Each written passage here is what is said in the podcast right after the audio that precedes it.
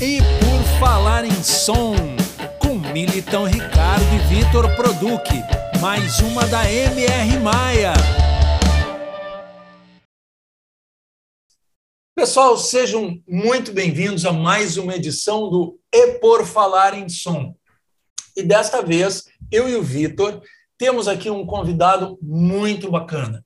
O Charles de Pinto é um americano que nos brindou no Brasil com a sua presença e com a sua atuação profissional, que tem sido muito importante aqui em Porto Alegre. Ele trabalha com áudio desde 1990, ele já trabalhou com produção musical, trabalhou com engenharia de gravação, mixagem, é, com artistas como Tom Bloch, Valverdes, Bideobaldi, Irmãos Rocha e muitos outros já compôs para TV, para cinema, para palco, para teatro e foi docente em cultura musical na Marymount Manhattan College, em Nova York.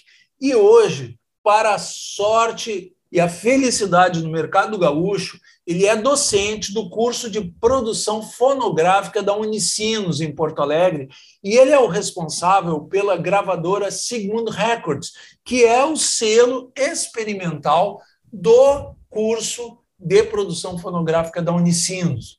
Então, Charles, seja muito bem-vindo e muito obrigado pela tua gentileza, tua generosidade de compartilhar essa horinha aqui de conversa conosco. Eu sei que hoje vocês, tu, tu estás num dia assim bastante atarefado, vocês estão dando a largada em projetos importantes que a gente estava conversando. Eu já queria que tu trouxesses isto aí porque é uma participação muito importante.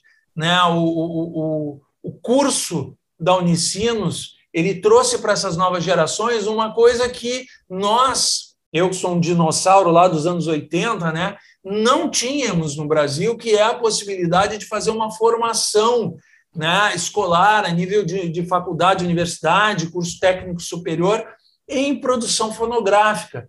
Né? Eu sou da época que a gente abria picada no mato a facão, né? E abrindo caminho, cortando cipó e aprendendo, levando tombo, né? E hoje, graças a profissionais, né, a equipe toda que tu faz parte, né? É, é, nossa, essa gurizada hoje já, já larga tendo uma, uma, uma gama de conhecimentos e principalmente tendo gente para orientar. Seja muito bem-vindo ao E Por Falar em Som.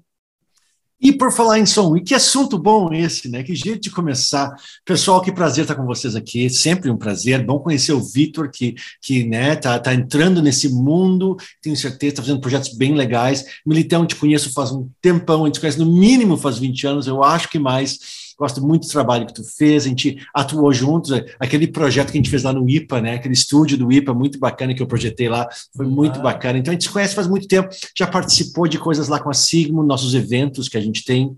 Então é um prazer estar com vocês. E já já esse assunto de abertura aí já é muito legal, tá? Falar sobre educação, né, o curso de produção fonográfica da Unicinos que existe desde 2007. A gente começou, o nome do curso no início era o curso de formação de produtores e músicos de rock. Que nome legal esse, né? Lá no início. E a gente mudou, né? Foi, foi mudando e nos anos do, no 2010 para frente ali a gente mudou para produção fonográfica, que é um nome um pouquinho mais padrão, um pouquinho mais padrão. Mas sabe que quando eu estava tava começando, também essa coisa de faculdade, de produção de né, musical, era muito, muito raro nos Estados Unidos. E originalmente, originalmente não existia essa coisa. Tu, ou tu fazia engenharia bacharelado em engenharia elétrica, para quem está vendo esses seriados aí do, dos Beatles lá no Apple TV, né, no Netflix, não sei onde é que está, no Amazon. Para quem está vendo isso aí, acho que é o Disney, acho que é Disney. Disney Plus. Quem está vendo isso aí, está vendo como era lá atrás. Era, era engenheiro elétrico que trabalhava com áudio. E depois daquilo que começou a virar um monte de criativos, fazendo mixagem, anos 70, depois né, disso, criativos sobre mixagem. E aí, em algum momento, decidiram que tinha que ter faculdades de produção musical, que era bem menos técnico do que fazer um bacharelado em engenharia elétrica. Lembro que os meus os meus mentores, quando eu estava começando, um pessoal que tinha trabalhado com Bruce Springsteen, Janis Joplin, e eu meio que grudei nesses velhinhos, eles eram todos engenheiros elétricos, todos engenheiros elétricos. Era outro nível de conhecimento.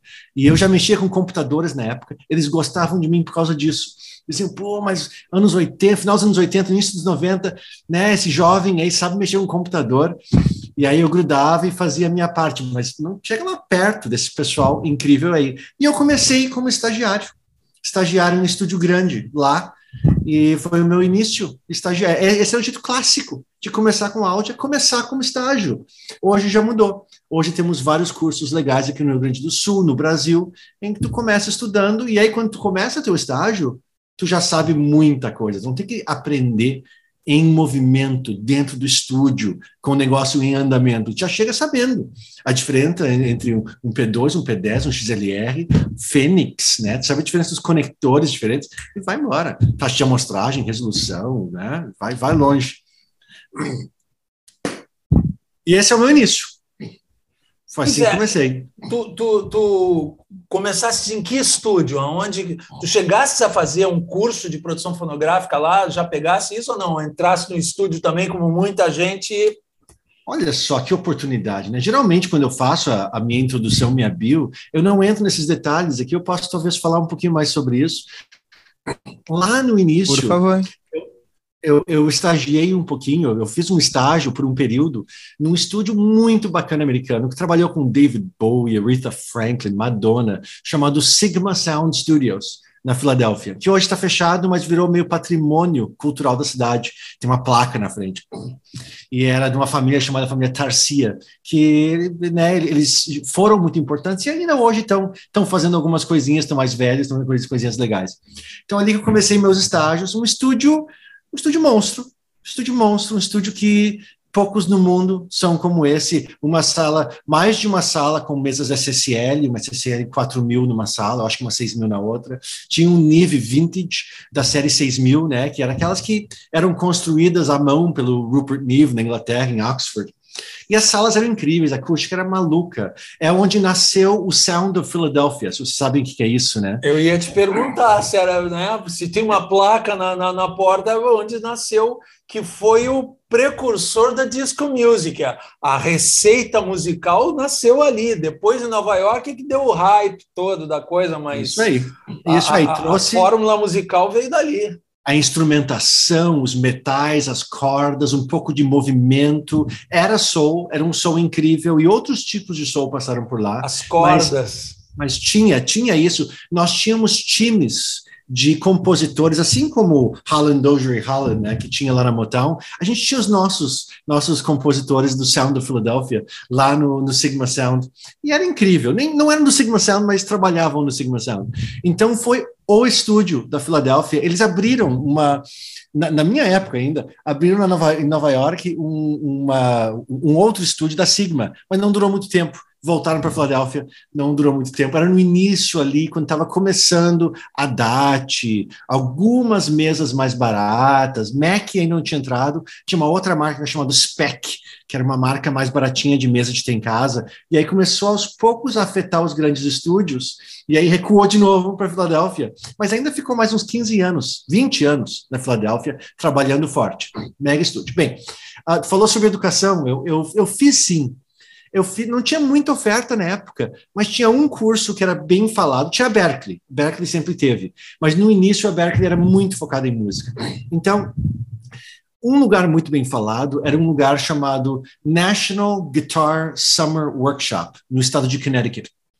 E eles tinham lá dentro vários pequenos grupos que eram o National Drummer, uh, Drums Summer Workshop e tinha o National Recording Summer Workshop que era no verão, a gurizada mais jovem, eu era jovem na época, a gurizada mais jovem ia lá e passava semanas e semanas e semanas dentro de estúdios e, e, tinha gente famosa, né? Tinha gente, eu conheci alguns nomes muito bacanas, professores, convidados que apareceram e que na época estavam estourando na MTV.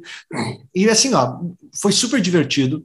Cheguei lá, eu, eu me inscrevi para fazer o curso básico de, de estúdio e aí eles me ligaram, o professor me ligou, que era o Buck Brown, me lembro do nome dele, e ainda continua fazendo coisas. Me ligou, conversou comigo disse: Não, não, tu não vai fazer o básico, desculpa. Acabei de mudar teu nome aqui, tu não tem escolha, tu vai fazer o avançado.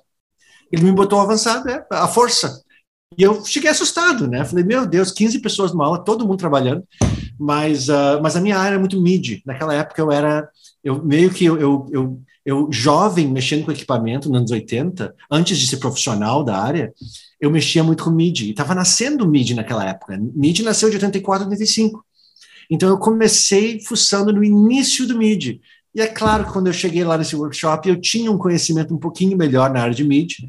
E de estúdio eu estava aprendendo muita coisa ainda. Então foi uma mega experiência. E foi educação. Eu tive um, um pezinho, assim, num, numa semi-academia ali no início. Mas eu, eu sou muito autodidata. Muito, muito. Maravilha.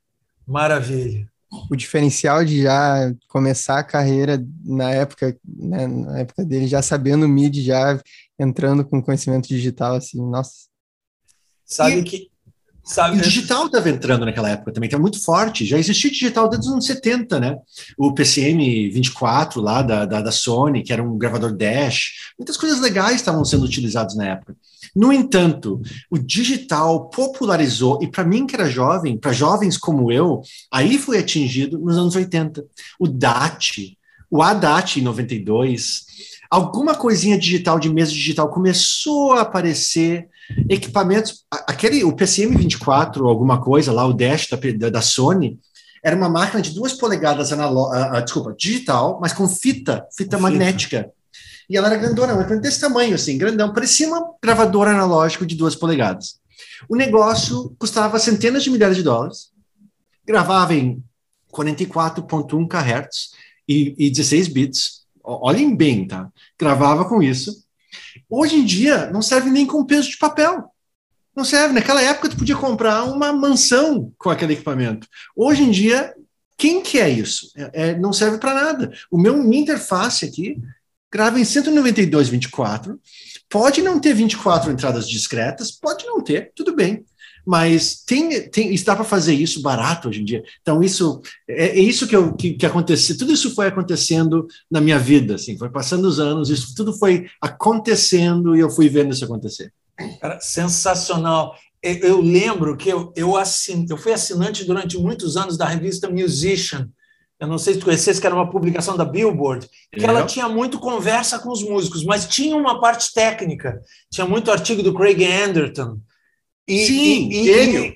E, isso, aliás, ele tem um site cheio, ele é generoso, ele tem um site repleto de artigos técnicos liberado, né? E eu lembro do anúncio dessa máquina da Sony, de eu olhar assim, lendo a entrevista, que o Genesis estava gravando com aquela máquina, eu digo, e o máximo que eu consegui foi uma edição especial da Musician sobre o que é a MIDI, preparada pelo Craig Anderton. Isso lá por 88, 89. E ele é do MIDI, ele é um cara que é gênio do MIDI, né? Ele, ele, era bom disso na época. Eu acho que ele participou das conversas das comitivas que definiram coisas relacionadas com MIDI em 84, que é o North American Manu o Music Manufacturers Association, uma coisa assim. É, os fabricantes ali dos sintetizadores da época se juntaram, né? Isso. A Sequential Circuits, a Oberheim, a Holland. Isso aí, várias empresas se juntaram, ah, os japoneses e os americanos né, se juntaram. Isso aí. Teve essa junção de mercados, indústrias se juntaram. Mas sim, esse, esse peso de papel gigantesco era esse equipamento que a gente tinha que usar em estúdio grande. Mas aí imagina o Haddad, e a Tascam lançou o DA88, alguma coisa na época que ninguém, quase ninguém usou. E saíram os dois, e de repente, tu tinha como ter 16 máquinas cada um com oito pistas digitais, todas sincadas, dava uma surra nesse Sony. A diferença é que esse Sony não estragava toda hora, funcionava direto, e o Haddad era terrível, tinha, comia fita, cabeçote sujo, mil problemas, era uma coisa, tinha, né, a manutenção, se tu queria usar no estúdio, tinha que ter alguém só para ficar cuidando da máquina, mas, ah, que troca pequena, né? Um Haddad, eu lembro que eu tive um Haddad logo quando saiu, eu comprei na, na semana que saiu, era 2 mil dólares. 2 mil dólares. Né? Para aquela época que o dólar estava melhor, hoje a gente fala 2 mil dólares, parece um terror, né? mas 2 mil dólares não, não era, cara. E essas revistas foram muito importantes na nossa época também. A Musician, a EQ, a Keyboard, a Mix. A Mix era a mais profissional, né? A Mix era dos estúdios grandes e eu, eu até escrevi um artigo na Mix. A Mix era grandona, assim, era Uau. internacional, assim. E uma época me pediram para escrever um artigozinho, eu escrevi um artigozinho. Então, eu tenho até em algum lugar copia, uma cópia dessa revista aqui. Física, né? Naquela época era tudo, tudo. Era, tinha que comprar na banca. Olha só. E não era qualquer que banca que tinha, né? Era um, era um garimpo. Não era qual, tinha que ir no aeroporto. Normalmente a banca do aeroporto tinha, você lembra? Em Ia São lá... Paulo. São Paulo era o melhor. A gente ia para São Paulo para trabalhar. Uma época eu trabalhei com o Dudu Marotti lá em São Paulo. A gente fez um, um projeto maluco lá nos anos 90. E eu lembro que eu ia para lá e era a banca do, do Congonhas, do Guarulhos, Guarulhos uma banca incrível, cheio de revista, de, de, de né, essas aí. No Brasil não tinha. Então, lá nos inícios dos anos 90, eu ainda estava me acostumando com o Brasil, eu comprava minhas revistas lá. Era um oásis. Eu, eu tinha a sorte que eu morei em Brasília até 89, e uma dessas, dessas bancas de aeroporto tinha no shopping center em Brasília. Então, eu passava lá, assim que eu conhecia a Musician, eu passei um dia, eu olhei, para aí, o que é aquilo? Comprei uma. Eu digo, uau, assinei. Imagina o que foi o trabalho para tu conseguir assinar uma revista, mandar é. um cheque daqui para lá em dólar, que não sei o que, consegui. Consegui, para minha sorte eu consegui. Fui assinante, aliás, eu tenho guardado comigo. Tá aí, um dia, um dia eu vou mandar isso lá para a biblioteca do curso de vocês da Unicinos. Eu tenho, olha, quase toda a vida daquela revista eu tenho lá em casa. Eu tinha, eu colecionava as Mix, as Keyboard e as EQ. Eu acho que é só Music Technology também. E eu tinha caixas e caixas e caixas. Chegou uma hora que eu falei, eu vou jogar tudo fora. Vou ficar só com essa aqui que eu, que eu fiz um artigo para guardar para meus filhos, mas eu vou jogar tudo fora. Aí eu dei para o curso. Então em, então, em algum lugar na Unicinos tem muita revista mas da tem época. um valor maravilhoso. É, é. tem um valor maravilhoso. Mas que maravilha. Eu acho. Eu acho. Eu não sei se a gurizada hoje acha isso, mas tem. Puxa tem. vida, as entrevistas que tem naquela Musician, entrevista assim de páginas, páginas com um artista, como é que ele gravou o disco, a concepção do, daquele álbum, como é que ele estava pensando, o que, que ele estava ouvindo, como é que ele, que instrumento ele estava usando. Aí no final tinha assim, estava usando tal instrumento, com cordas tal, né, com peso tal, não sei o quê, com tal instrumento. E aqui no Brasil, naquela época, tu dizia, ah, meu Deus, isso é o ouro. Né?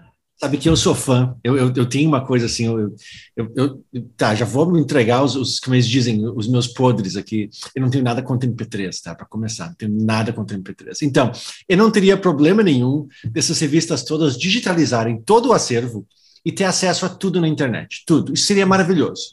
Eu, eu papel, eu queria me livrar das revistas porque realmente ocupa tanto espaço Oh, e aí tu sei. quer ler, é legal pegar um livro, eu gosto de ler livro ainda, mas assim, quando tem esse tipo de conhecimento na internet, pá, tô super acostumado, super acostumado a ler artigos antigos na internet. É tão é bom. É muito bom, lógico, interessa o conteúdo.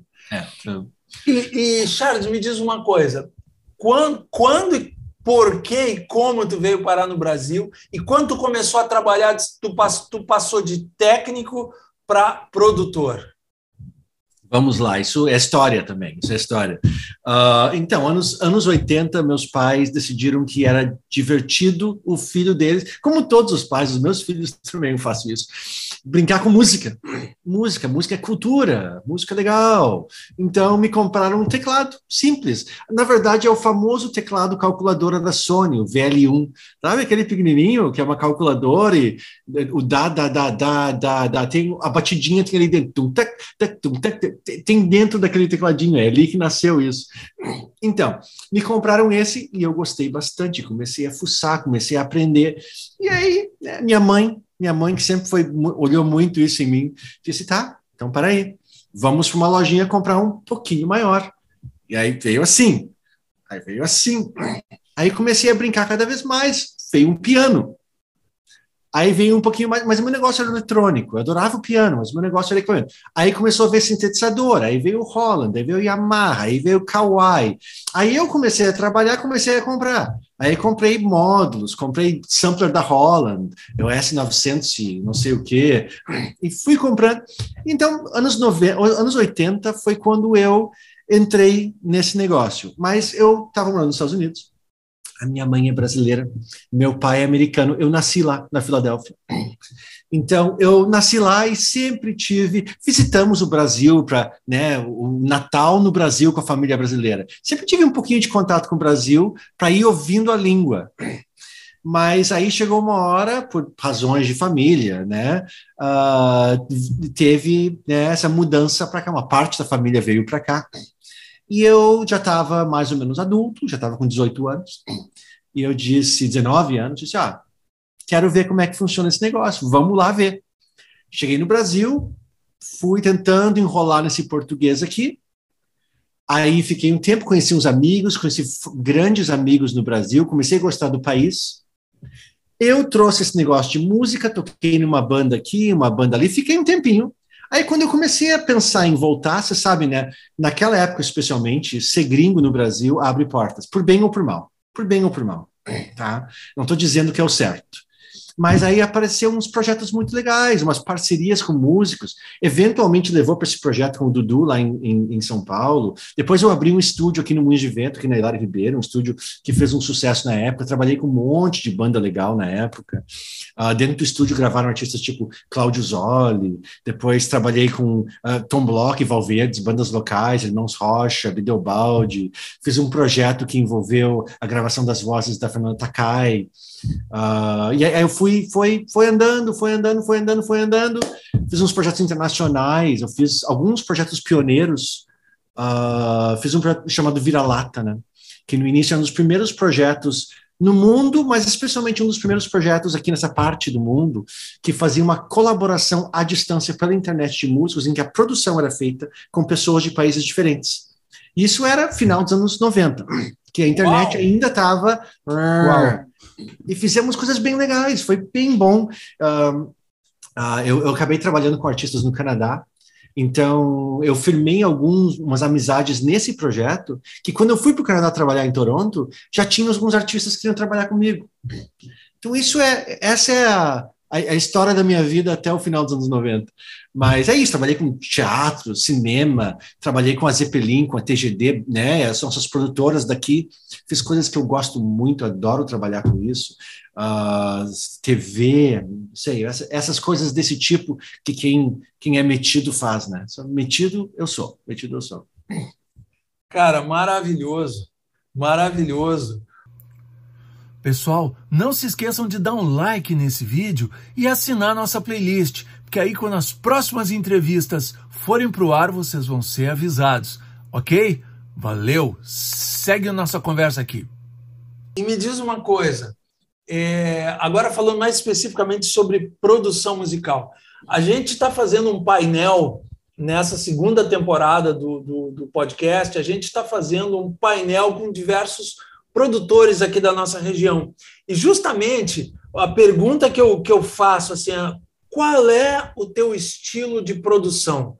A gente sabe que tem o produtor que é aquele cara que entende o artista, vai dar um toquezinho, não sei o quê. Tem o produtor que tem o som dele, tem o conceito dele. Tem o produtor é, é, que é mais engenheiro, tem um produtor que é mais músico, tem um produtor. Existem, existiram jornalistas de música que viraram produtores, e nessa, e nessa é, temporada nós vamos falar com o Juarez Fonseca também, que é um jornalista, mas que entende tanto de música que também produziu alguns discos. Qual é a tua concepção de produtor? Como que tu age como quando tu é o produtor artístico, musical um trabalho? Essa pergunta é boa, porque nenhum produtor musical vai ficar calado para essa pergunta. A natureza do produtor musical é responder essa pergunta assim com muitas palavras, né? Uh, e assim, ó, eu acabei não respondendo, né? Mas nos anos 90 eu migrei rapidamente para produção musical.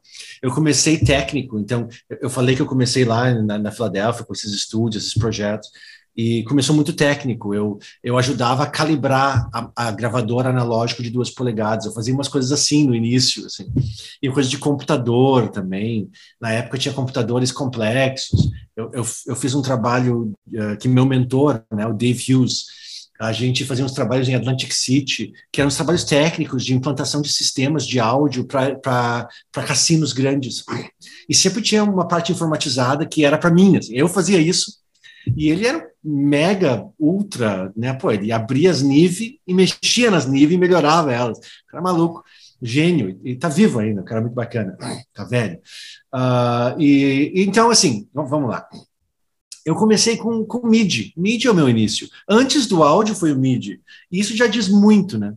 Diz muito que eu não sou o produtor musical que entra e. Eu não sou o Steve Albini, de entrar e sentar no sofá e dizer, tá, vamos sentar na mesa e vamos só gravar. E é isso, essa é a produção. Não sou eu. Eu adoro colaborar com o artista.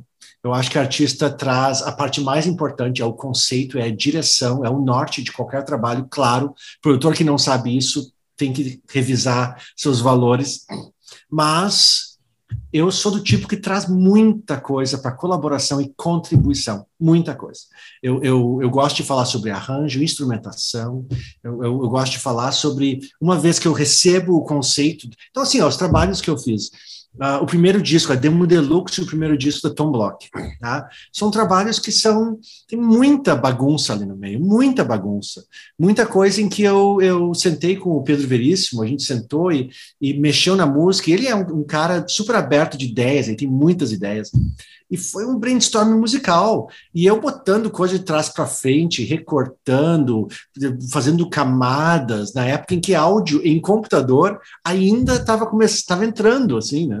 Anos 90, ali o Pro Tools entrou e depois começando a entrar os outros. E que cortando muita coisa.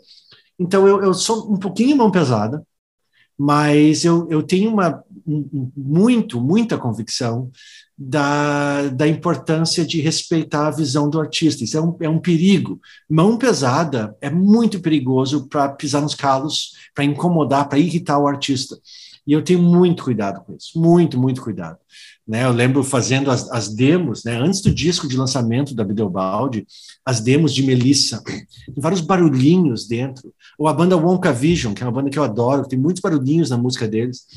E é isso, é, é, é, é tentar achar os espaços e fazer com que a mensagem chegue no público da melhor forma possível, com o que eu também posso trazer para contribuir. E eu, eu, eu, eu, gosto de trazer coisas para contribuir, eu acho divertido. Então é isso. Eu, eu, eu, já mixei muito, gravei muito. Hoje em dia eu, eu tento não fazer muito isso. Eu entendo da, da, o valor de uma equipe. Eu tenho técnicos de som, de mixagem e de gravação que eu tenho um respeito, uma admiração muito grande eu gosto de mixar, mas eu quero essa colaboração, eu quero o som, a mão do engenheiro de mixagem. Eu quero as ideias do engenheiro de gravação no estúdio. Eu quero que o engenheiro de gravação diga para mim: olha, aqui no estúdio a gente geralmente faz assim. A gente tira um som legal com esse mic que a gente tem, com essa sala que a gente tem, com esse posicionamento. Eu adoro dizer, cara, ou, ou, ou homens ou mulheres trabalhando com isso. Eu gostaria que tivesse mais mulheres trabalhando com isso. Faz, faz do jeito, quero ouvir como que é a tua proposta. Traz para o projeto o que tu tem para contribuir. Então, hoje em dia, eu, eu, eu, eu, sou muito mais assim a parte conceitual musical, né? A edição, a edição, como é que a gente vai editar tudo, dar uma ordem, mas áudio, eu tenho a tendência a confiar muito na equipe. Que maravilha, que maravilha. E atualmente, tu, tu tem um estúdio próprio ou tu, onde é que tu está trabalhando? Onde é que tu gosta de trabalhar? é meu home office. Meu home office é assim, ó, é, é um setup com vários monitores de vídeo, um par de HR824 de 8 polegadas da Mac, um parzinho de ativos, né? Um parzinho de Alesis, já que eu sei que isso aqui é para quem gosta de áudio, um parzinho de Alesis pequenininhos de 3 polegadas que eu uso como meu minha referência minha boca eu tenho fone de ouvido da KG, os 240. Eu tenho dois, tenho mais de um par de Sony 7506, os bons. Eu tenho um monte de, de pequenininhos fones, assim, Audio Técnica, Sennheiser, referências, referências, outras caixinhas. Além disso, o sistema é informatizado. Eu, no início, eu, eu pensei, bah, será que o digital vai ocupar todo o espaço analógico? Hoje eu não tenho problema com isso. Já faz décadas que eu entrei no barco digital com os dois pés. Eu tenho um microfone guardado valvulado, um microfone britânico maravilhoso. Eu tenho tudo que é de AKG, Sound Deluxe, eu tenho né, áudio técnica, um monte de coisa aqui. Microfone, tudo bem, tá? Tem que ter transdutor, tem que ter. Mas o digital, eu estou confortável. Meu software, eu passei 15 anos usando Logic desde a época em que não era Logic, era Notator e Creator, em 1989, 90, quando começou na Alemanha. Eu comecei alemão, lá no né? início. Originalmente era alemão. Era alemão, é. O Cubase e Logic, os dois foram precursores, né? Os inícios lá. E um amigão meu, ele, ele me passou essa dica, assim, ah, trabalha com esse. Lá nesse curso de Kinetic que eu fiz, tentaram me convencer de usar um outro, chamado Sempty Tracks, que era horrível. Mas aí esse outro faixa me falou, não, vai no Logic, fui no Logic, 15 anos. Em 2005, a Apple comprou a Celab, Magic que mudou o nome depois, né, Magic comprou e cancelou a versão PC. Eu sou anti-Mac, só para deixar bem claro isso. Cancelou a versão PC. Quando cancelaram, eu na mesma hora fiquei ainda menos fã de Apple e cancelaram a minha versão de PC, compraram para cancelar e eu fui, virei a casaca. Virei a casaca, fui para o outro. Quer dizer, era sempre um time, era o Logic contra o Cubase. Os dois brigavam, né? Quem é melhor? Virei a casaca, fui para o Cubase. Estou há mais de 15 anos usando o Cubase agora. Meu software é Cubase. É isso que eu uso. Steinberg. Graças a você, então, que eu conheço o Cubase. Porque nós nos conhecemos trabalhando lá no projeto do, do estúdio do, do IPA, que devo dizer, aquela sala, o pessoal de Porto Alegre não conhece, aquela sala tem um som maravilhoso. Eu tive é. o privilégio de trabalhar anos naquela sala. É legal, é legal. E, e, e, e, como sala de aula, ela é fantástica também, né? Lembra que a gente conversou? Eu te disse, ah, não, eu preciso de tantos alunos lá dentro. Cara, tu montou um negócio fabuloso, que nós temos um espaço para 20 e poucos alunos, quase 30 alunos sentados é. numa técnica grande, com uma acústica maravilhosa, e a sala de captação também é, é, é soa maravilhoso. E o Cubase, que era, que era o, o, o, software que os técnicos escolheram, porque tu, inclusive, pro, pro, ofereceste opções, né? E os técnicos escolheram. E eu aprendi, foi a época que eu usei o Cubase. Eu sou fã, eu sou fã. Em Porto Alegre, poucos estúdios usam. É verdade. O alemão Birk, lá no Sanga, usa. Ah, é? Vocês, ah, usa, usa. Bem legal que ele usa lá. Ele sempre tem a versão atualizada, é muito bacana. E, e ali no, no, IPA, naquela época, era mais fácil de eu sugerir o Cubase, porque ainda estava num momento histórico em que os softwares estavam no ar, assim, tava, tipo, estava se vendo qual era o software, o Live ainda não, não, não era, né, não, não tinha se colocado, o Logic estava naquela transição, muita coisa estava acontecendo, o Pro Tools já estava, e aí eu tinha liberdade de sugerir o Cubase. Hoje em dia eu não, eu não ia sugerir, não ia. É um programa que eu acho um dos melhores do mercado, sem dúvida, mas a adesão hoje ao Cubase não facilita em ter muitos estúdios em que tu pode trocar projeto. E isso é, um, é o único problema, porque o Cubase, para mim, hoje, no mínimo é tão bom quanto o Logic, no mínimo. Hoje eles fizeram muitas coisas legais, no mínimo é tão bom, provavelmente melhor. Eu acho ele bem melhor que Pro Tools, não vou nem falar sobre isso. Se eu e... não se eu não estou errado, quem criou o padrão aquele dos plugins, que hoje é o padrão de todas as workstations que são intercambiáveis, surgiu no Cubase, né? O, VST. O VST. Da Steinberg, da Steinberg, isso aí. VST é da Steinberg, VST e VSTI. Também tem vários outros, né? O Pro Tools também lançou o seu, né, o celular, e também tem o DirectX, que é outra, outro, outro formato, né, protocolo, mas o VST toma conta, assim, é, é bem forte, e ele, todo mundo quer ter, tem que ter uh, é. essa possibilidade de uso de plugins VST e VSTI, que são os instrumentos virtuais, isso aí, isso aí. É, Steinberg, vamos lá, a equipe original do Logic, ele foi afetado pela entrada do, do, do da, da Apple, vocês lembrarem como é que era o GarageBand, antes deles comprarem, quando, quando entra a Apple junto com o pessoal do Logic, tu vê que ficaram parecidos os softwares. E além disso, isso me incomodou. Então já tinha saído fora, mas eu tinha mais munição para não gostar. Mas o pessoal do Cubase a Steinberg foi comprada pela Yamaha, uh, depois a Harman, mas eles continuam aquele núcleo de trabalho alemão lá, pessoal assim, alemão quando programa, né, um pessoal meio chatão, assim, eles fazem umas coisas meio difíceis de entender. Mas o Cubase é um tipo de software, um workstation, né, um tipo de software que hoje em dia Uh, tem muitos novos entrantes no mercado, mas ele é o único verdadeiro representante daquele tipo que nasceu no início dos anos 90. O Lógica se transformou, já não é mais a mesma coisa, Hoje a gente tem aquele Studio One da Pressonos, tem vários outros que tentam entrar nisso, mas são muito novos. Então, o original, que ainda está vivo e que desenvolveu muito bem desde lá, que é, eu acho que é meio Rolls Royce, eu acho que é o Cubase.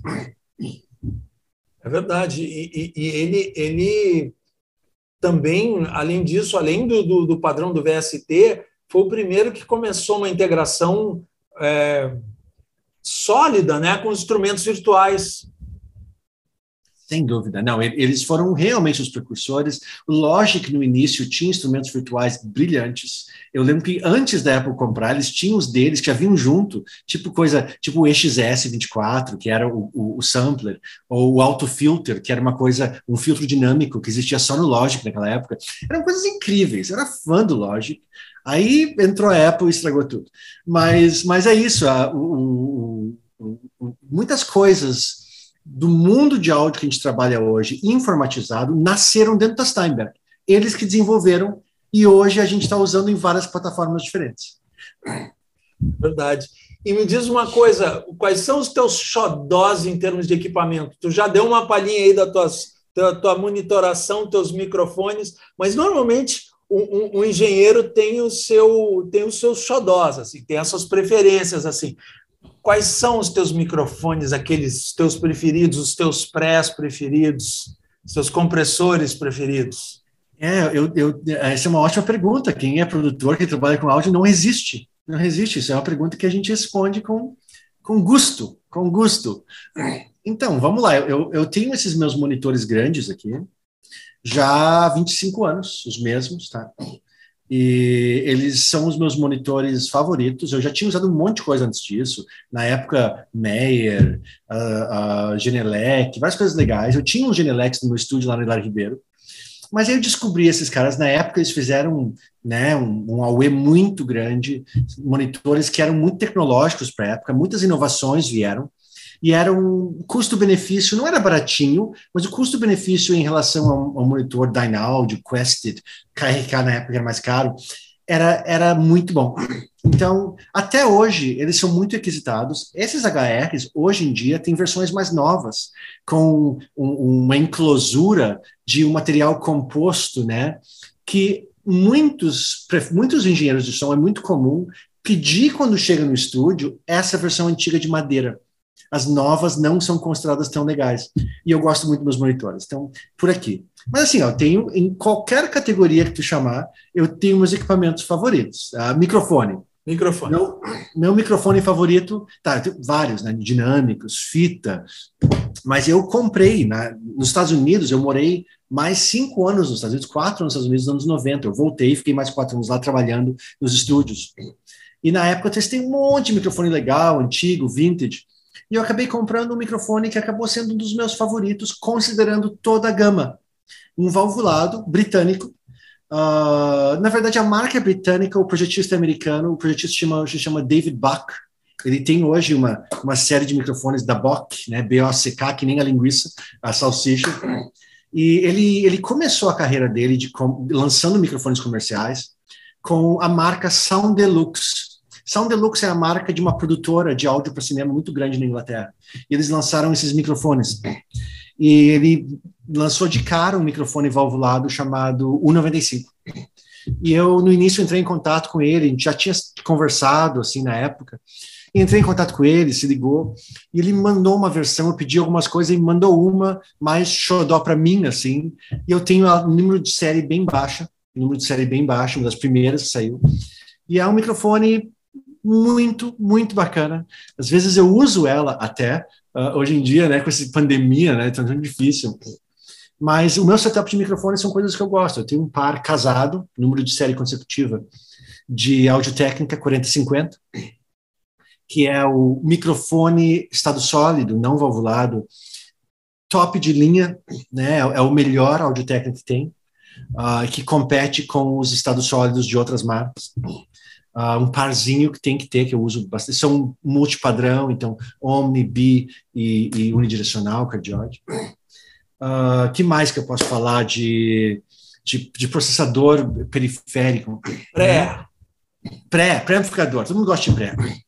E mesa, mesa, eu ainda sou da época das mesas grandes, Assim. Então, eu sou da turma, qualquer pessoa que teve contatos com grandes mesas tem preferência. E a mais trabalhou num API, uma mesa legacy, especialmente as legacies que eram grandes, é, é a mesa. Uma vez que tu trabalha uma vez, tu nunca mais é o mesmo, né? Tipo, tu, tu, tu se transforma para a tua vida. Então, é a melhor mesa do mundo é uma Legacy, é a melhor que tem, melhor do que as Rupert Neve, seja qual for que já tenha trabalhado. Trabalhei em algumas vintage. As Neve são bacanas. Uh, eu, eu das, das SSLs, eu pessoalmente tive mais experiência com dois tipos, que é a série 4000, que é clássica, é aquela comunzona que em Porto Alegre não tem, mas São Paulo tem um monte, Rio de Janeiro tem um monte, Buenos Aires tem um monte, aquelas grandonas que é, é ok, é bom. Uh, mas eles têm uma que é brilhante, trabalhei uma vez, amei, que é a série 9000J, que é incrível. Então, esses, esses essas mesas aí, para quem um dia ainda vai trabalhar com mesa grande, né? Tá aí, ó, essas são algumas mesas grandes. Pré-amplificador, já falei API, né? Eu adoro pré da API. Mas aí tem uma, co uma coisa realista. Eu tenho guardado aqui um pré da Behringer, que eu acho que é chamado Mixin que tem uma válvula 2 H7 dentro. É uma válvula como um zona de ampli de guitarra lá dentro.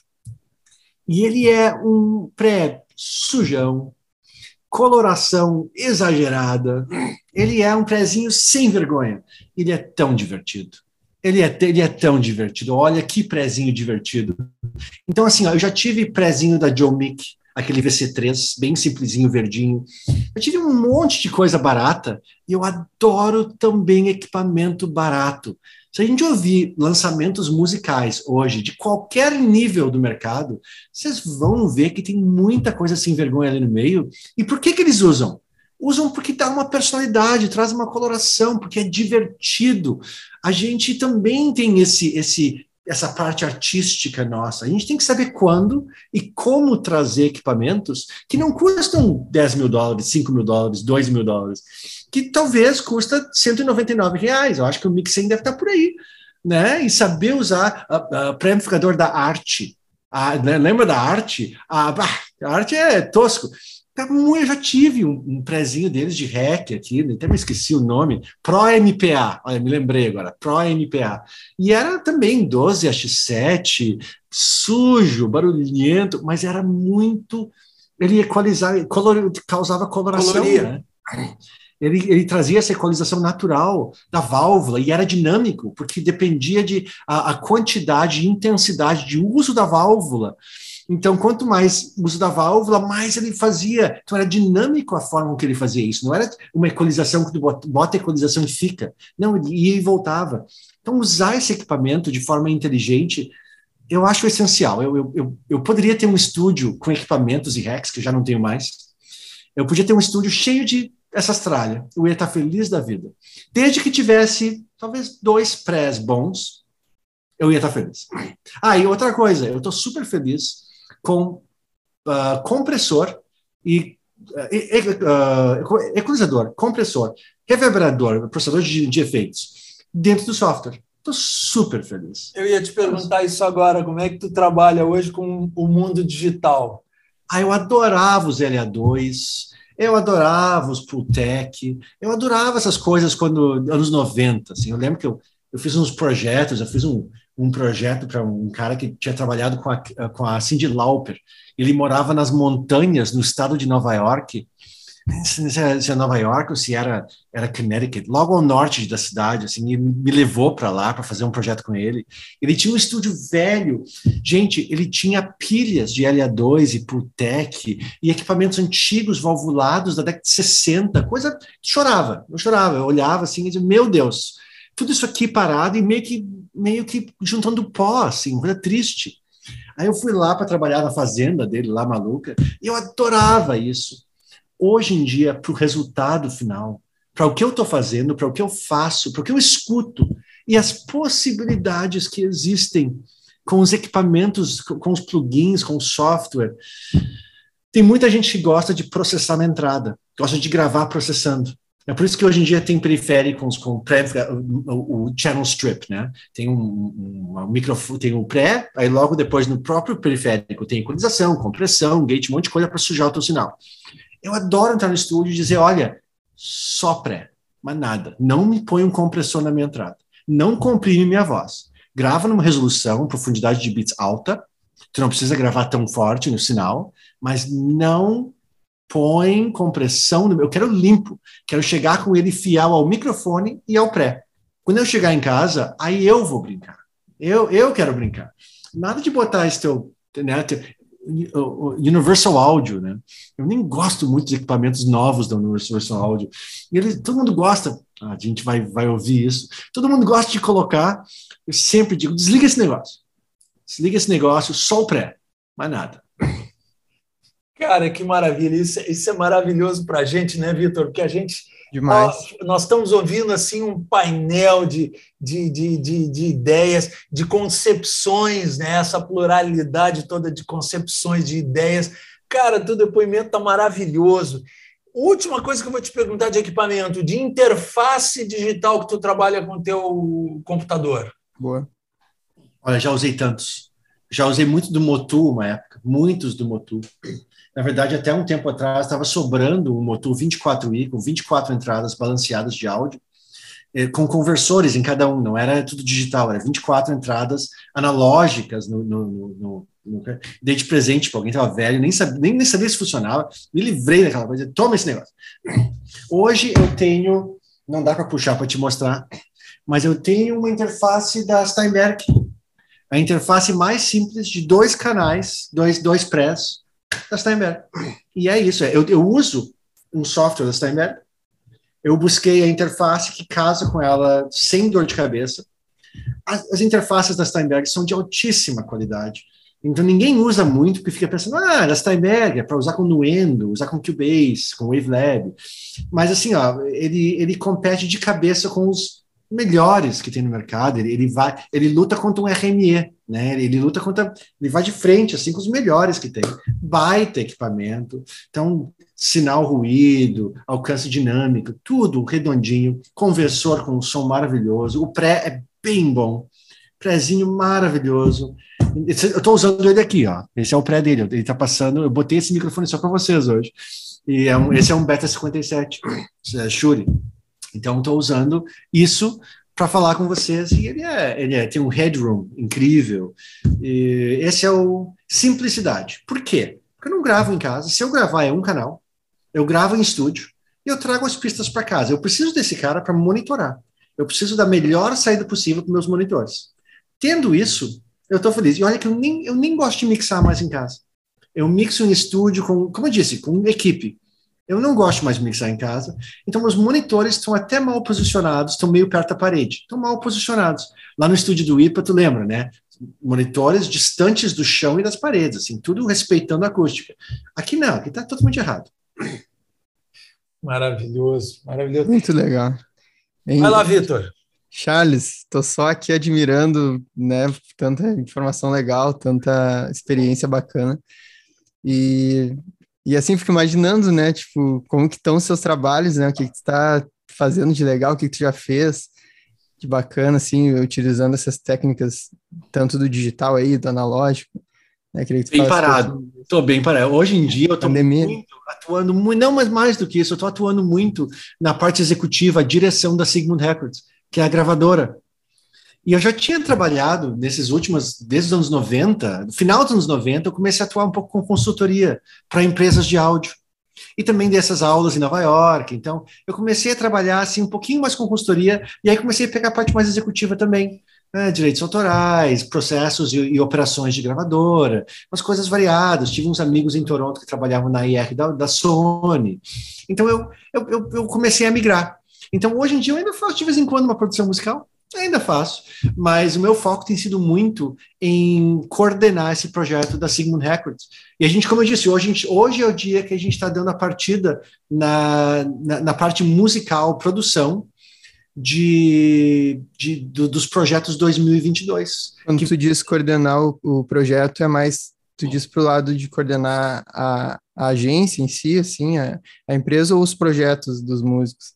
Então, eu, eu coordeno tudo, Mas, como que a gente trabalha? A gente trabalha com equipes de produção que sempre tem mentores juntos, nomes oh. já bem conhecidos no nosso mercado, que já estão a, né, tem disco de platina, gente que já está fazendo coisa legal. Então, cada grupo tem um mentor e tem alunos. E aí eles trazem um artista de mercado, como uma gravadora, mesma coisa, traz artista, trabalha com artista, vai para o estúdio. Esse ano a gente está trabalhando com a Tech Audio, com o estúdio Transcendental e com o estúdio do Vinitonello, particular do Vinitonello. Eles entram no estúdio, gravam ali. Aí, quando começa essa produção, eu geralmente saio fora e aí acabou. A minha parte é no início e no final. Mas eu fico de olho em todas as equipes para fazer com que a coisa flua. Às vezes tem que, né, tem que ter essa mão aí para ajudar uh, a andar. Aí vocês partem desde a produção artística, assim, da concepção da ideia do artista até o, o produto final? Até o show de lançamento. A gente faz tudo. A gente faz toda a comunicação, a gente faz relações com a imprensa, a gente faz web, a gente tem mentores de fotografia, a gente tem um mentor incrível de fotografia, o Raul Krebs, que atua direto com a gente, né? Irmãos Rocha. Sou fã dele, não. E antes de Irmãos Rocha, o fotógrafo. Sim, é um grande fotógrafo. fotógrafo. Eu fui colega dele na Famex, professor, fomos colegas professores da Famex, eu conheço ele de lá. Ele é então, muito eu... gente boa eu, eu, admiro todos os mentores da Sigmund Records, todos eu admiro muito. As mentoras e os mentores, temos mulheres, Fabiana Menini, né? Então, temos várias mentoras também. Gabi Lima, produtora musical Gabi Lima, que é incrível, né? Sabe, entende muito. Então, a gente tem uma turma gigantesca. E é isso, uh, Vitor, a gente faz Legal. tudo que uma gravadora faz. A gente faz a curadoria, escolhe, nós escolhemos os artistas, traz, assina os, tem contrato, nós fazemos todo o cadastro, BC, CAD. É um 360 da carreira, desculpa. Tudo, é. Estou empolgado. 60, na verdade, depois de entrar, se, se, se transformou no padrão, né? A gente faz o padrão. Claro que a gente adapta um pouquinho o modelo a como a gente quer trabalhar, mas a Sigmund Records é uma gravadora, ela faz o que uma gravadora faz. Dentro do âmbito acadêmico, é a primeira do seu tipo na América Latina, também tem isso mas ela faz o que ela faz da forma dela e lança artistas no mercado. E a gente já fez coisas lindas. Uh, até vou dar aqui, vou fazer o um serviço da Sigmund Records. Uh, a gente já lançou o último disco, ou um dos últimos discos da Negra Jaque, o Diário de Obá. Trabalho uhum. lindo, foi a gente que fez. Uh, trabalho muito, muito legal mesmo o Araioã, que é um trabalho com comunidades indígenas, perto de Maquiné, que tem um documentário de 15 minutos e várias músicas no, no Spotify também. A gente fez trabalho incrível também de chorar. A gente lançou o, o projeto Imigrantes, com vários novos imigrantes vindo uh, do Haiti, né, vários vindo com imigração, outros vindo como refugiados, e trazendo sua arte, um talento gigante para contribuir para a cultura brasileira. Né? Lançamos no Teatro Ensinos, isso por sinal, Antes dessa onda de trabalhos que, que tem como objetivo fazer do mundo um lugar culturalmente melhor, antes disso a gente lançou o disco do Legends Rock Gaúcho, em que tem né, a maioria dos grandes nomes do rock gaúcho nos 80 e 90, um vinil que foi prensado em Nova York, a gente lançou aqui, e vários outros projetos, várias bandas legais, mas a Sigmund faz bastante coisa. E, e, e o curso, tu falaste que o curso de produção fonográfica da Unicinos começou em 2007, mas essa estrutura da, da Sigmund, quer dizer, é, é, é só os alunos de final de curso, já são os alunos de vários semestres? Como é que é essa imersão dos alunos com esse trabalho prático? O primeiro ano da gravadora, que a gente oficializou dentro da casa, primeiro ano a gente teve um processo de seleção. Na verdade, o primeiro ano entrou todos os alunos. Quando entrou, o AUE era tão grande que, tipo, a gente tinha 60, 70 alunos no curso, 80 alunos, e todos entraram fora três ou quatro. Era massivo, assim, um monte de gente trabalhando juntos, tem foto da época, é maravilhoso. Depois a gente implementou um processo seletivo para trazer pessoas que realmente iam pegar pesado, tem mais isso, né? Mas aí, depois de um certo ponto, que o pessoal se acostumou com a gravadora, o pessoal entendeu como é que funciona, eu fiz um sistema de portas abertas. Então, quem quiser trabalhar de qualquer semestre, com qualquer nível de experiência, está convidado a fazer parte dos projetos. E a ideia da Sigmund é aprender. Então, ah, eu não tenho muita experiência, professor, será que eu entro? Claro, é por isso que tu tem que entrar. Entra, entra numa equipe o Thiago Becker, o Vinto ela, o Lima vão estar produzindo, produz junto e aprende. Assim que eu comecei, eu aprendi com estágio dentro de um estúdio grande, tem que começar assim. Então, esse é o estágio que muita pessoa não tem uma forma de começar trabalhando com, com as pessoas mais bacanas do nosso mercado, com artistas maravilhosas né, e maravilhosos, uh, e aí ter a abertura de não ter experiência e poder trabalhar. Isso é muito legal. Essa, essa é a manha da Sigmund Records. Um é fazer bem, e o outro é oferecer para essa, essa gurizada que está começando uma forma que é quase impossível no mercado hoje, e a gente querer muito que os alunos participem. Isso é maravilhoso, porque Show oferecer essa, essa a, a, aprender praticando dentro do ambiente acadêmico é maravilhoso, porque a, justamente a, participação dos professores e dos mentores, isso faz toda a diferença, porque eles aprendendo, esse é o tipo de atividade que se aprende fazendo, né? A produção musical, mas ter as pessoas experientes te ajudando, te orientando, nossa, isso é muito bom como processo pedagógico. Como tem sido assim para ti, do ponto de vista pessoal, essa experiência do ensino? Muda um pouco o teu papel, né? Sim, sim. Eu acho que assim, eu acho que é, tu, tu, sabe disso muito bem, Militão. Nosso papel como professor ali é, é, um papel muito, muito mais humano do que antes de pedagógico, né? É, é toca muito na nossa humanidade, assim. É, é tipo, uh, é um momento que muitos jovens estão entrando numa vida mais adulta, pensando em trabalhar. É um momento de transição. E é um momento em que às vezes os alunos estão olhando para outras pessoas fora da família para entender melhor quais são os papéis na sociedade que podem ocupar. E a responsabilidade em sala de aula é bem grande, né? A gente, a gente tem que oferecer uh, não só um, um, uma proposta de o que, é um ser humano que trabalha com áudio, mas simplesmente o que é um ser humano. A gente tem que fazer isso. Então, isso é uma das partes mais bacanas, eu acho, que trabalhar com academia em sala de aula. É essa responsabilidade que é gigantesca, uma baita responsabilidade que, né, uma das grandes responsabilidades, talvez, na, na, na, uh, na sociedade, né, é essa influência que a gente tem no papel de professor neste momento específico. Todo professor, todos os momentos de professor são importantes, mas nesse também é muito importante.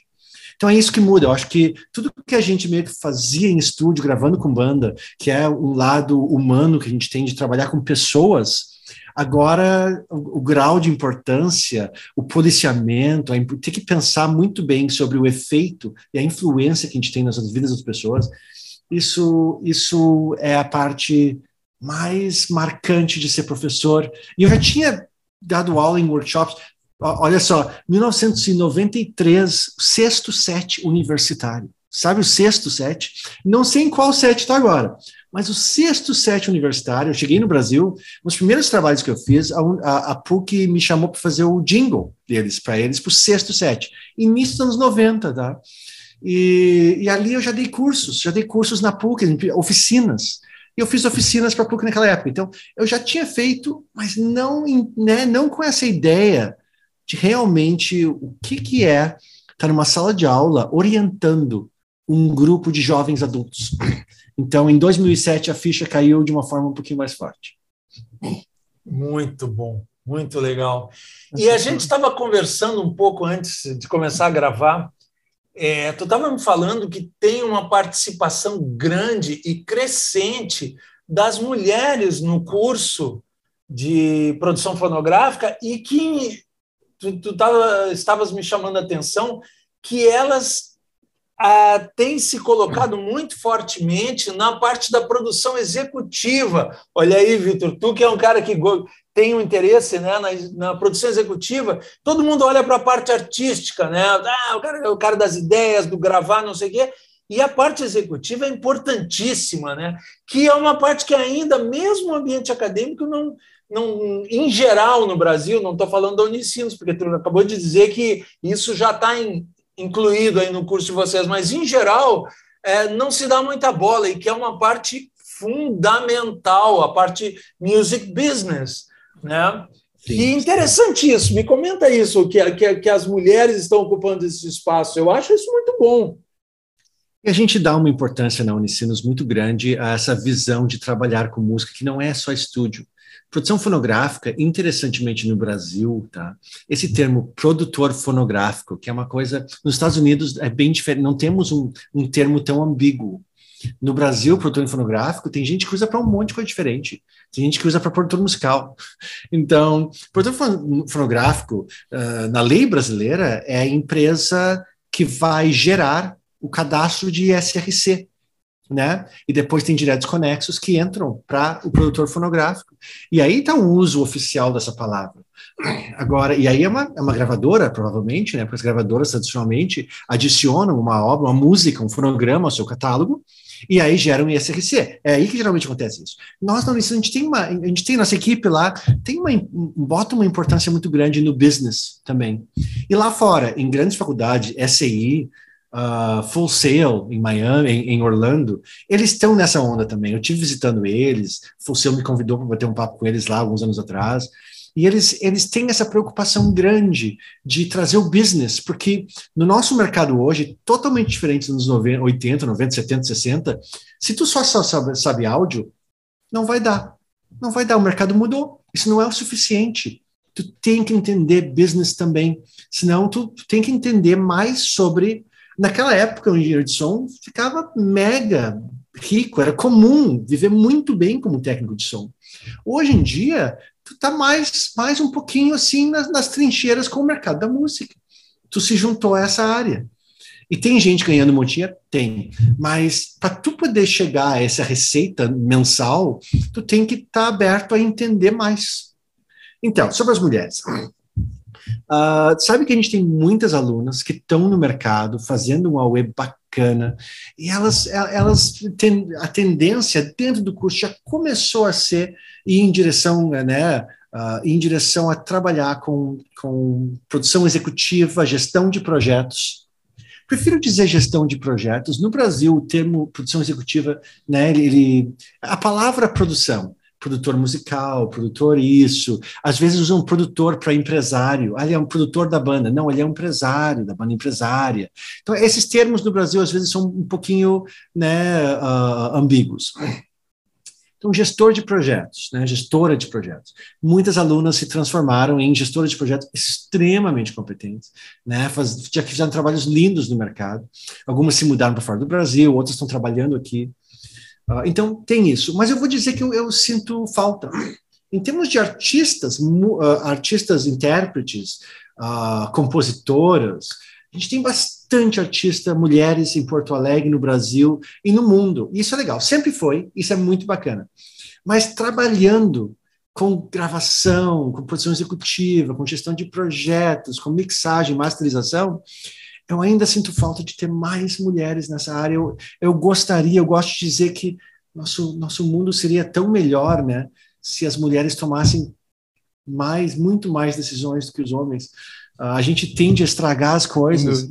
Infelizmente, nosso mundo não é, não está assim, não está assim. E, e se isso se reflete na área da música, na área, no setor, na indústria da música, a gente tem menos pessoas do que eu gostaria de ver eu gostaria de ver, né? Mais líderes, mais líderes. Uh, então, eu, eu, já, já quem vê isso aqui no futuro, né? As meninas que verem isso pensando, ah, eu gostaria de trabalhar com isso.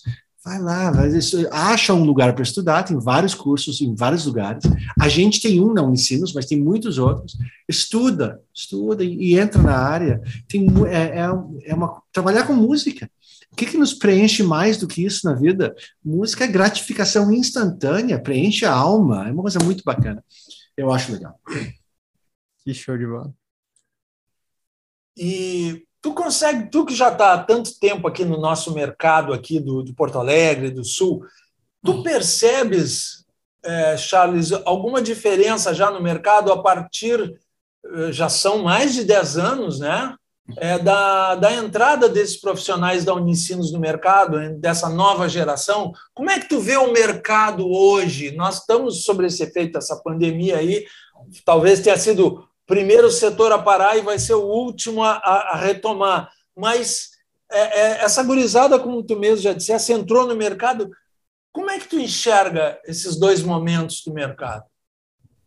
É, é nossos alunos invadiram o mercado invadindo. Nós estamos em tudo que é lugar. Todos os estúdios grandes de Porto Alegre, todos, todos os estúdios grandes, têm nossos alunos. Então, Tem o Olímpio lá no Tec Áudio.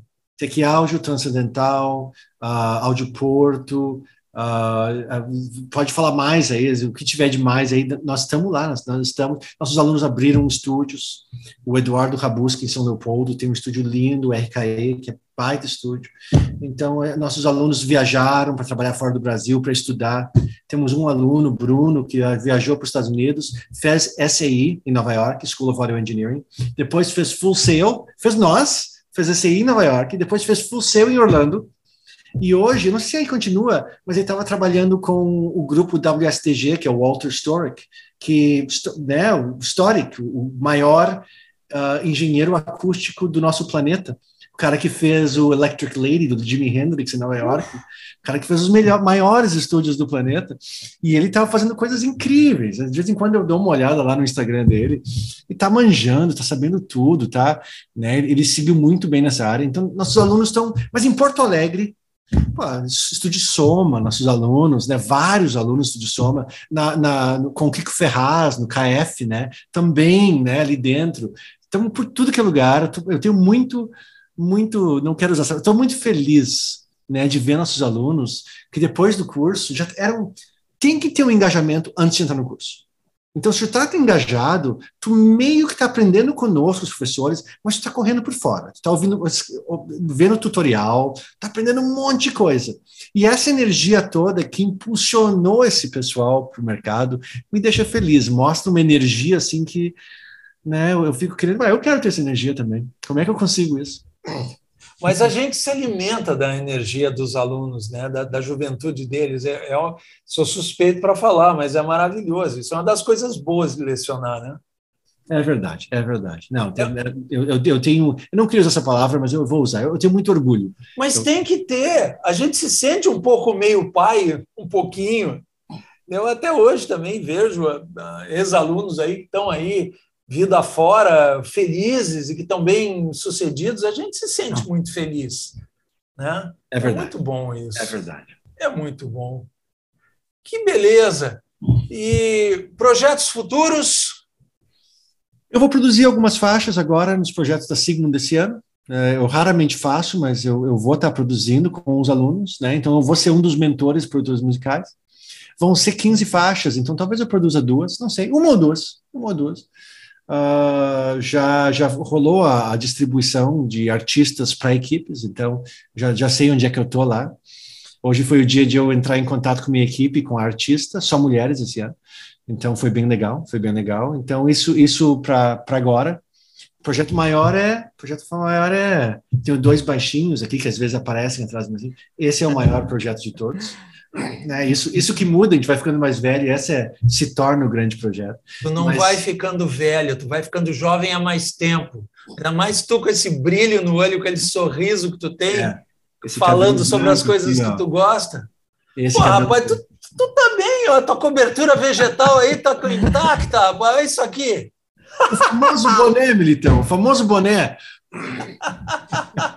eu vou te dizer, olha só, os engenheiros de som que eu acho mais brilhantes no planeta, que são amigos meus, todos usam boné pela mesma razão que tu, só para te saber.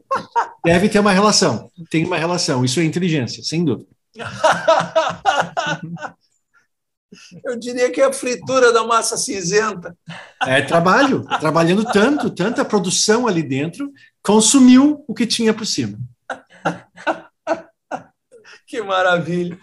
Ô, Charles, cara, olha que conversa agradável, que papo bom, compartilhar assim, é, poder é, sorver desse teu conhecimento, poder conhecer a tua experiência, poder compartilhar com o pessoal que está nos vendo, que está nos, nos ouvindo.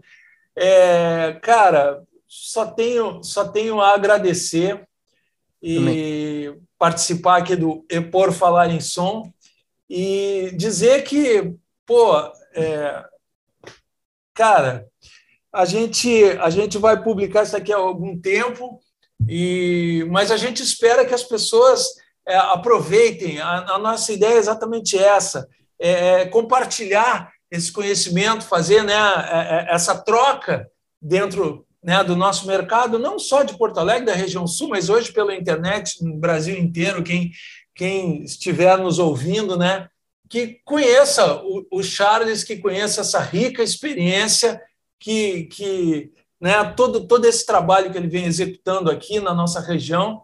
E meus parabéns pelo trabalho do curso de produção fonográfica da Unicinos, que isso é muito importante. Eu acho que o, o, o Brasil tem uma, uma vocação, é um país muito musical, né?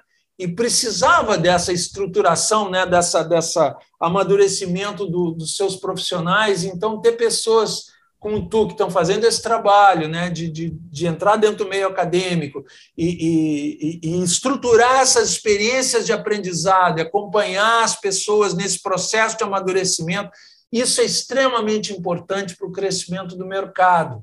Né? Isso, esse é um, é um curso pioneiro aqui na região sul. Então, puxa vida, e esse, esse processo, aí eu digo como professor, esse processo de trabalho que vocês desenvolveram, né, de ter esse trabalho todo da, da gravadora, trabalho prático, das equipes, com a mentoria, com o acompanhamento. Gente, eu tenho certeza que essa gurizada deve estar aprendendo muito, muito bem e deve estar vibrando com isso. Então, puxa vida, meus parabéns por esse trabalho e muito obrigado pela tua generosidade de estar aqui com a gente nesses momentos aí. O bate-papo está uma delícia. Sabe que, sabe que, embora eu tenha criado o gravador e eu coordeno o gravador desde o início, o coordenador do curso de produção fonográfica é o Frank, do curso, né, da gravação. Muito mérito para ele, que desde o início tem levado esse curso. Ele é um cara que entende o curso. E o, o curso hoje existindo do jeito que é, é, é mérito dele, sem dúvida. Uh, então, Frank, assim, o Frank, nós vamos no futuro, vamos ter que conversar com ele tem também. Que chamar, ele, tem que chamar. Imagina, o Frank é daí desde os anos 80, desde o início dos anos 80, o cara que já gravou, que já produziu, que é compositor, é, compositor. e agora acadêmico também, né? Isso. Não, é. a gente tem uma, uma, uma, riqueza de, de pessoas aí, mas eu lembrei de ti pelo fato de a gente já ter trabalhado junto, né? Aquele projeto. Sim. Rapaz, aquele projeto lá daquele estúdio lá do IPA que tu, que tu fizeste lá, aquilo eu fui o principal beneficiado, porque eu tive, me deleitei durante anos dando aula num espaço maravilhoso, que como é professor, bom. tu sabe que até, até o detalhe, a gente como professor dá aula num espaço acusticamente bem tratado, bem equilibrado, preserva aqui o nosso instrumento de trabalho, era uma delícia, os alunos se sentiam bem, fora que realmente era um espaço extremamente é, é, adequado para o ensino daquela atividade. O curso de música, o curso de publicidade, o curso de jornalismo, todos se beneficiaram muito lá. Nenhuma universidade aqui no Sul, nenhuma universidade aqui no Sul tem um espaço daqueles hoje. Nem perto. Não, não é assim, tipo, ah, tem um. Nem, tipo aquele não tem nenhum. Tem, tem alguns que tem estúdio, mas aquele espaço, uma sala de aula, que consegue ser uma sala de aula e um estúdio acusticamente correto ao mesmo tempo, e essa preocupação com isolamento, com tratamento e com a sonoridade das salas, isso, isso, muitos estúdios não têm isso aqui. Aquele, aquele é uma das melhores salas de Porto Alegre. Ela soa muito bem, o som dali é muito gostoso, muito bom. Gosto Eu muito do projeto. Fiz muitas gravações lá. Pô, meu Deus do céu, eu sempre nunca esqueci de ti. Digo, nossa, que o, dedo e os ouvidos e a sensibilidade do Charles ali fizeram a diferença que eu não já fiz na minha vida? Ah. Militão, tu fez o fechamento e eu continuei falando. Vitor, Militão, que legal o convite que vocês me fizeram. Eu adoro conversar com as pessoas, não só com vocês, quero que vocês saibam que sempre que quiserem podem me chamar de volta, estou sempre à disposição, adoro isso. E também, para quem estiver vendo aqui, tem uma pergunta, Charles, queria te perguntar uma coisa. Ah, né, estou pensando em trabalhar nos Estados Unidos, estou pensando em não sei o quê, queria uma dúvida sobre o curso, uma dúvida sobre música, sobre áudio. Eu estou à disposição para quem quiser me achar na internet, sou fácil de achar, me acha, me pergunta, adoro conversar, sou meio devagar na conversa, mas eu converso, eu respondo, eu gosto de responder. Então, eu vou agradecer pelo convite. Vitor, Militão, sou fã de vocês, muito obrigado. Que programa legal esse. Falamos sobre assuntos que eu. Tem poucos lugares hoje em dia que a gente tenha, a não ser mesa de bar com colegas de trabalho, tem pouco lugar para a gente bater um papo sobre isso. Vocês me deram uma boa oportunidade de falar sobre coisas que eu gosto. Eu agradeço. Que maravilha. A gente que agradece, Charles. Nossa, tô totalmente inspirado aqui por tudo que tu falou e pela tua trajetória. E espero que a gente se feche aí muito pelo, pelo mercado e pela vida. Legal, muito bacana, muito bacana. É isso aí, então, pessoal. A gente vai encerrando mais este episódio aqui do E Por Falar em Som, com a participação super especial do Charles de Pinto. E até o próximo episódio, gente. Um abraço. Tchau. Tchau. E Por Falar em Som é apresentado, produzido e editado por Militão Ricardo e Vitor Produc. MR Maia, música e conteúdo sonoro.